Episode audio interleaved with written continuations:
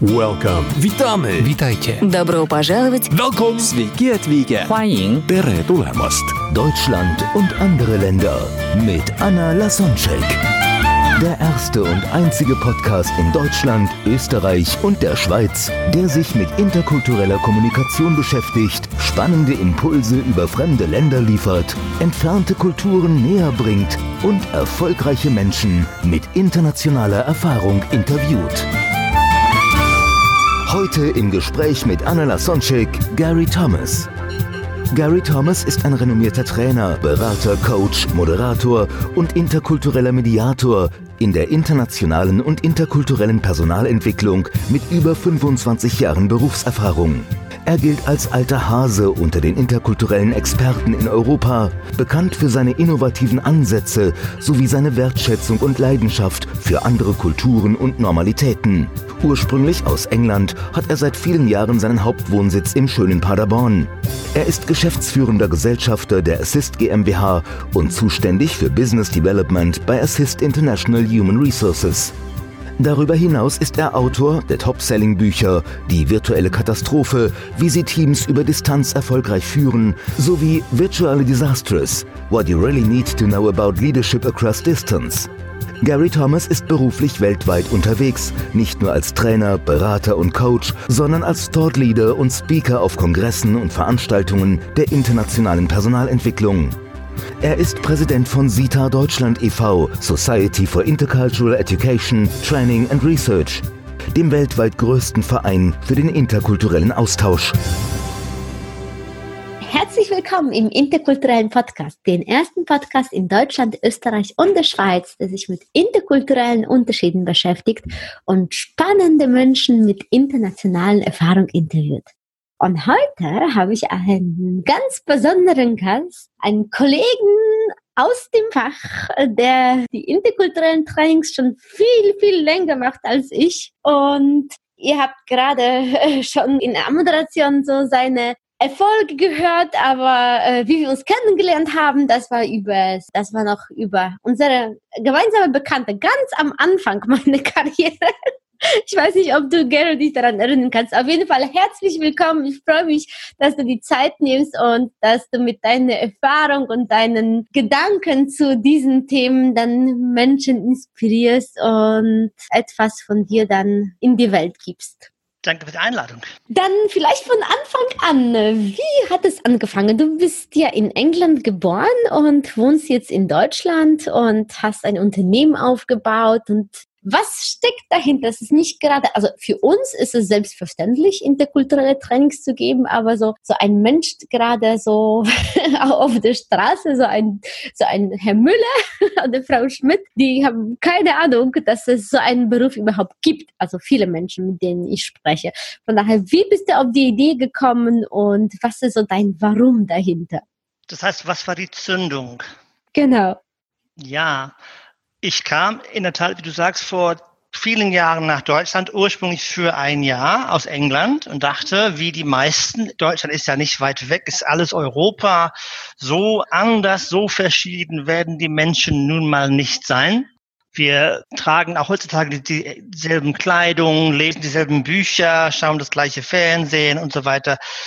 Wie anders kann das wirklich sein? Und habe in der Tat äh, kurz nach Ankunft im Laufe der Monate einen Schrecken bekommen, einen Schock in der Tat, wie anders alles ist. Das okay, das, was hat dich so am Anfang schockiert? Das ist so diese typische Ähnlichkeitsfalle. Hä? Genau. Ach, wird nie so, das sind ja Nachbarn, das ist ja Europa, wird nie so anders sein. Gab es so Situationen, an die du dich bis heute erinnerst? Ja, ohne Ende. Ich hatte natürlich viele sehr, sehr, sehr coole Erfahrungen, die, die waren sehr positiv. Viele haben mich erschreckt, aber auch gewundert. Zum Beispiel das mit der, mit der direkten Ansprache den Leuten sagen klar, was Sache ist. Dieses, es gibt diesen schönen Spruch, Butter bei der Fische. Ich kenne Kultur in, in meiner Heimat, da wird umschrieben, da wird beschrieben mit dem Ziel, die Beziehungen zu, zu schützen dieses direkte Sagen, was Sache ist in Deutschland, das, das habe ich sehr schwer lernen müssen, zum Beispiel. Oder auch das, das Thema Regeleinhaltung. Dieses Thema Regeln sind da, die sind auch gut, die geben der Kultur Sicherheit. Ich komme aus einer Kultur, wo Learning by Doing, wo, wo reagieren darauf, wenn es halt passiert oder halt in, in Bildung Multiple Choice anstatt Analyse wichtigere Faktoren sind. Und das hat mich sehr überrascht. Ja. ja, das sind so zwei Eigenschaften, über die sich die Deutschen oft beklagen, wenn die irgendwo im Ausland tätig sind oder im Urlaub mit jemandem aus anderen Kultur zu tun haben. Also eins der Sachen ist, ja, die anderen so reden um den heißen Brei herum. Warum sagen die nicht direkt Nein, äh, wenn die Nein meinen, sondern sagen Ja und meinen Nein? Das ist doch viel komplizierter. Und das andere ist dieser Umgang mit Regeln. Ja, warum kann man nicht so ja, Regeln behalten? Das sind die zwei Sachen, über die sich Deutschen beklagen. Wie sieht das von deiner Seite aus? Tolle Frage. Im Grunde sind die Kulturen so, weil das deswegen für die Kultur funktioniert. Es gibt ja immer, immer dieses Beispiel, bei der Geburt weinen Babys aus zwei Gründen, weil die zwei Fragen im Kopf haben. Die erste Frage ist, wenn die herauskommen bei der Geburt im Kreissaal, bin ich sicher? bin ich in Sicherheit. Das löst eben das Weinen aus. Und im Laufe unserer Erziehung, wenn wir unsere Kultur lernen, bekommen wir die Antwort, was gibt uns Sicherheit? Manche bekommen das in manchen Kulturkreisen durch Beziehungen, durch Familie, durch Freundschaften. Das gibt uns Sicherheit und Uncertainty. Andere bekommen Sicherheit durch, durch, durch Prozesse, durch Gewissheit, eben durch Regelorientierung verschiedene Antworten auf, auf, auf, ein, ja. auf ein Bedürfnis, was wir angeboren bekommen haben. Ne? Ja, da, da kann ich sofort mitfühlen, weil die Polen fühlen sich dadurch sicher, dass die glauben, es wird schon irgendwie und wenn etwas nicht klappt, dann werden die improvisieren und das genau. gibt, denen, gibt denen die Sicherheit, dass nach dem Motto, es wird immer eine Lösung. Und äh, die können auch spontan dann kreativ sich etwas einfallen lassen. Und die genau. Deutschen dann äh, haben stattdessen lieber Regeln oder so Termine, die ich getaktet und, und Zwischenziele, was zum Beispiel die Polen als so Begrenzung, als eher Beraubung der Freiheit und der Sicherheit empfunden wird. Genau. Das ist dann äh, in England, also Großbritannien, sagen wir mal, ähnlich, ja. Genau, eben. Und die, die zweite Frage, die wir, die wir bei der Geburt mitbringen in die Welt, ist die Frage, die ist auch wichtig, liebt mich jemand? Aha. Und wir haben natürlich später im Berufsleben, fragen wir nicht den Chef, ob er uns liebt, nur wir bitten ja Chef und, und, und Kollegen um Wertschätzung und Respekt. Anerkennung, ist. ja. So Anerkennung, dieses, genau. Mhm, und, Bedürfnis und, nach Lob und, und wichtig zu sein, was Bedeutsames zu machen. Äh, genau. Und wir haben alle gelernt innerhalb unseres Kulturkreises, unseres Kontextes, wie wir Wertschätzung, Anerkennung, Liebe und so weiter erkennen. Und wenn es uns vermittelt wird auf eine Art und Weise, was wir, was uns fremd ist, dann wird es für uns schwierig. Das heißt, was, was uns ausmacht als Ähnlichkeit, ist im Grunde die, diese beiden Kerntreiber, Bedürfnis nach, nach Sicherheit und Gewissheit und Bedürfnis nach Liebe, Respekt, Anerkennung. Nur die Art und Weise, wie wir es vermitteln, wie wir es er erwarten möchten und empfangen möchten, sind kulturell sehr verschieden. Und weil es funktioniert in einem Kulturkreis ist, ist es gut so. Nur sobald es eben zu, zu Interaktionen kommt mit anderen Kulturen, dann wird es spannend. Mhm. Ja, da hat äh, der, der Großvater der interkulturellen Kommunikation gesagt, die Menschen auf der ganzen Welt sind mit den gleichen Problemen konfrontiert. Wie du gerade sagtest, das Bedürfnis nach Liebe oder Sicherheit, nur die haben unterschiedliche Lösungen auf Ganz diese genau. Herausforderungen bekommen. Und du hast auch einen schönen Spruch in die Welt gebracht, dadurch wurdest du auch berühmt, nämlich Kultur ist wie ein Tanz. In der Tat, ja. Der Vergleich geht deswegen auf, wenn wir gerade auch in Deutschland, wenn Menschen sich andere Kulturen anschauen, die, die tun sich sehr gerne Do's und Don'ts an, Tipps, Hinweise, lernen im Grunde, wie der Tanz läuft. Nur jeder tanzt unterschiedlich. Und wir sagen immer, schau mit Augen dir die Menschen an, hör den Leuten zu, beobachte, finde heraus, wie der Mensch tickt innerhalb des Kulturkreises. Na? Sonst treten wir den Leuten auf die Füße beim, beim Zusammentanzen. Das heißt, es gibt viele, viele, viele Menschen, die, die führen ihre Teams, ohne hinzuschauen, weit mehr als reine hier Do's und Don'ts. Wie tickt der Mensch? Was kulturbedingt ist ihm wichtig? Wovon ist er überzeugt? Was, was sind dann seine Treiber? Was heißt es für seine Methodik, wie er arbeiten möchte? Als Führungskraft hast du die Aufgabe, zu schauen, wie kann ich mit meinen Mitarbeitern so tanzen, dass es nach, nicht nur nach meinen, sondern auch nach seinen Regeln geht. Mhm. So auch zu erkennen, es gibt nicht gut oder schlecht oder besser oder schlechter, sondern einfach unterschiedlich, ja. Dieses raus genau. aus der Bewertung, was, was leichter gesagt als getan ist. Ne? ja. Es gibt ja diesen schönen Satz, das mit dem Be open-minded. Mhm. Ich sage immer jedem, wenn du auf dem Weg bist von der Geschäftsreise nach Hause am Flughafen, anstatt in die Lounge zu gehen, geh in, in den Bookshop am Flughafen, egal wo in der Welt. Und du wirst im Regal für gewöhnlich so zwei, drei Bücher finden zum Thema Intercultural Business Communication. Und du findest bei jedem Buch in Kapitel 1 so einen schönen Leitsatz, normalerweise in so einem grauen Kästchen, so mit Glühbirne in der Ecke, dieses, dieses Be open-minded im Arbeiten mit anderen Kulturen. Ja, wunderbar. Das Problem, das Problem, ja gut, es, es, gibt einen Haken. Das ist aus der Sicht der meisten Leute ein wunderbarer Rat für andere Menschen. Aha. Weil, weil kein Mensch hat jemals sich diesen Satz angeschaut und dachte, Mensch, bisher war ich so close-minded. Das tun wir nicht. Aha. Also wir haben dann den Anspruch, dass die anderen open-minded sind, damit die sich an uns anpassen.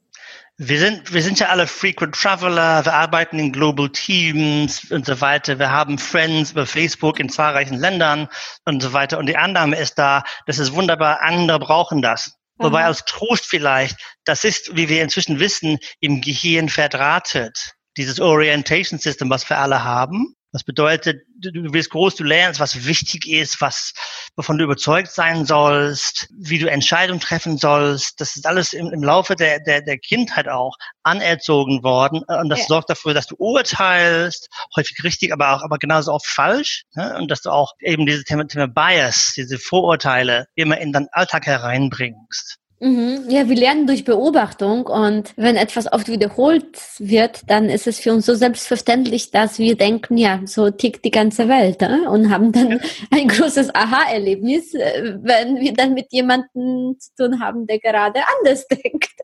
Und, und, klar, es kann auch Person aus der gleichen Kultur sein, aber wenn das jemand aus der fremden Kultur ist, dann ist die Wahrscheinlichkeit größer, dass die Person einfach andere Beobachtung gemacht hat. Schau dir globale Teams an. Viele haben Frustrationen.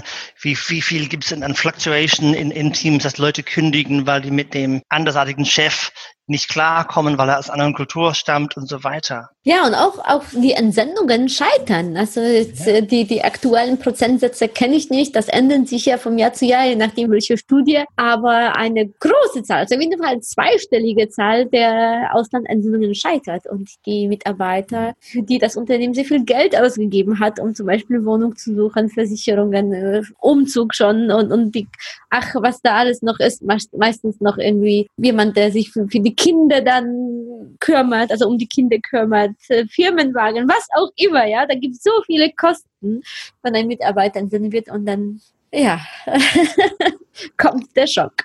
Genau. Die Good News sind, dein Gehirn ist plastisch genug, es kann Neues dazulernen. Nur wenn wir alle davon ausgehen, dieses Thema Open-Mindedness ist was für andere Leute, ist das schwierig. Wir, wir, wir tun es nicht. Oder halt ist eben diese Annahme, wenn du es nicht kannst, ist, bist du irgendwie ein Problem. Jeder sollte jeden Tag für sich überlegen, wie ist meine eigene Art und Weise umzugehen mit anderen Normalitäten? Und wie kann ich das, das noch besser machen?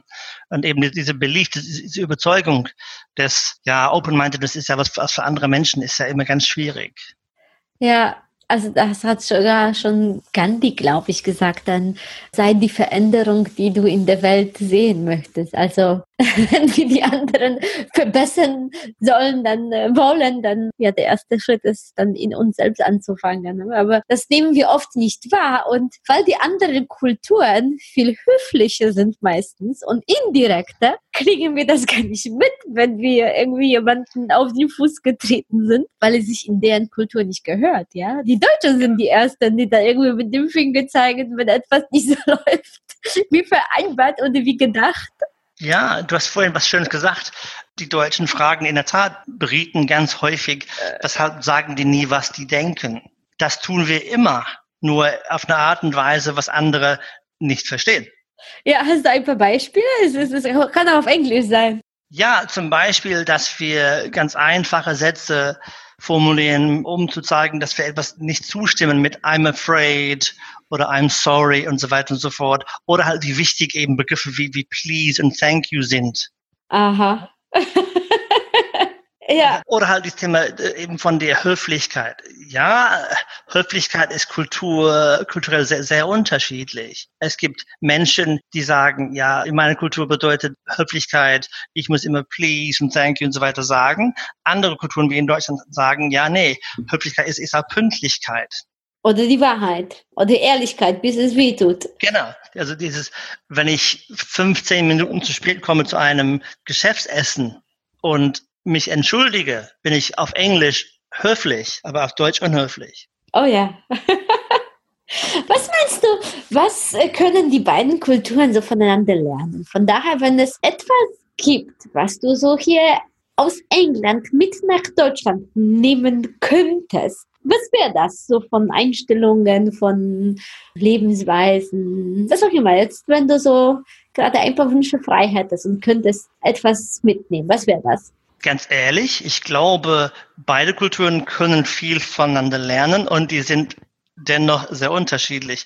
Ich glaube, in Deutschland könnten Menschen eine Annahme etablieren in, in ihren Köpfen. Zum Beispiel, ja, wir werden eine Lösung finden. Es muss nicht alles sofort geplant sein. Aha, also so diese, diese bisschen Lockerheit und dieses innere Vertrauen, dass, dass dass alles nicht perfekt durchgeplant werden muss und, und es auch klappt. Als ich zur Schule ging, vor vielen Jahren, da haben wir gelernt etwas, das nennt sich Muddling Through. Das ist, das, auf Deutsch heißt das Durchwursteln. Durchwursteln Gefällt mir. Nun, das, das ist, ist, ist, ist im Deutschen ist das eine Eigenschaft, das macht man, wenn man die Zeit zum Planen nicht hat. Es ist bei uns umgekehrt. Wir sagen, wenn du nicht durchwurzeln kannst, dann musst du halt planen. Aha. Blickwinkel. Und ich glaube, die Bereitschaft zu sagen, ja, wir werden das schon gelöst bekommen, würde für etwas mehr Entspannung sorgen. Und ich glaube, das ist auch das, was sich viele Deutsche wünschen. Hein? Ein bisschen mehr sein. Lockerheit innen, weil so nach außen, ja, so vom also die Gesellschaft nimmt das als Tugend, wenn alles durchgetaktet, durchgeplant ist, aber das Bedürfnis der Menschen ist eher so, ach, legen wir ein bisschen mehr, wie du sagst, innere Ruhe und dieses innere Vertrauen und Lockerheit an den Tag. So macht das Leben mehr Spaß. Also wir haben Sprüche oder, oder Idioms in der Sprache, wie zum Beispiel, we'll cross that bridge when we come to it. Bedeutet, wenn das Problem auftritt, was vielleicht nicht passieren wird, dann lösen wir es. Aha. Wenn ich, wenn ich mir viele, viele deutsche Projekte anschaue, da wird alles geplant, von vorne bis hinten. Da wird sehr, sehr viel zur, zur Fehlervermeidung getan. Und das finde ich, das finde ich immer ganz spannend, weil das, wir schauen, wir tun genug, um loslegen zu können und, und legen dann los. Ich glaube, dass Briten in der Tat mehr lernen könnten zum Thema Planung von den Deutschen. Okay, witzig, dass du, dass du die gleiche Eigenschaft in beide Richtungen sagst. Ja, gut. Das heißt, die goldene Mitte ist es, ja? Um diesen grausamen Begriff aufzugreifen vom Brexit. In Deutschland waren alle überrascht, als es hieß, wie es, es wird entschieden, Brexit zu machen vor zwei Jahren und es gibt keinen Plan. Es gab keinen Plan, weil es bisher nicht notwendig war zu planen, weil die Entscheidung gar nicht, gar nicht gefallen war.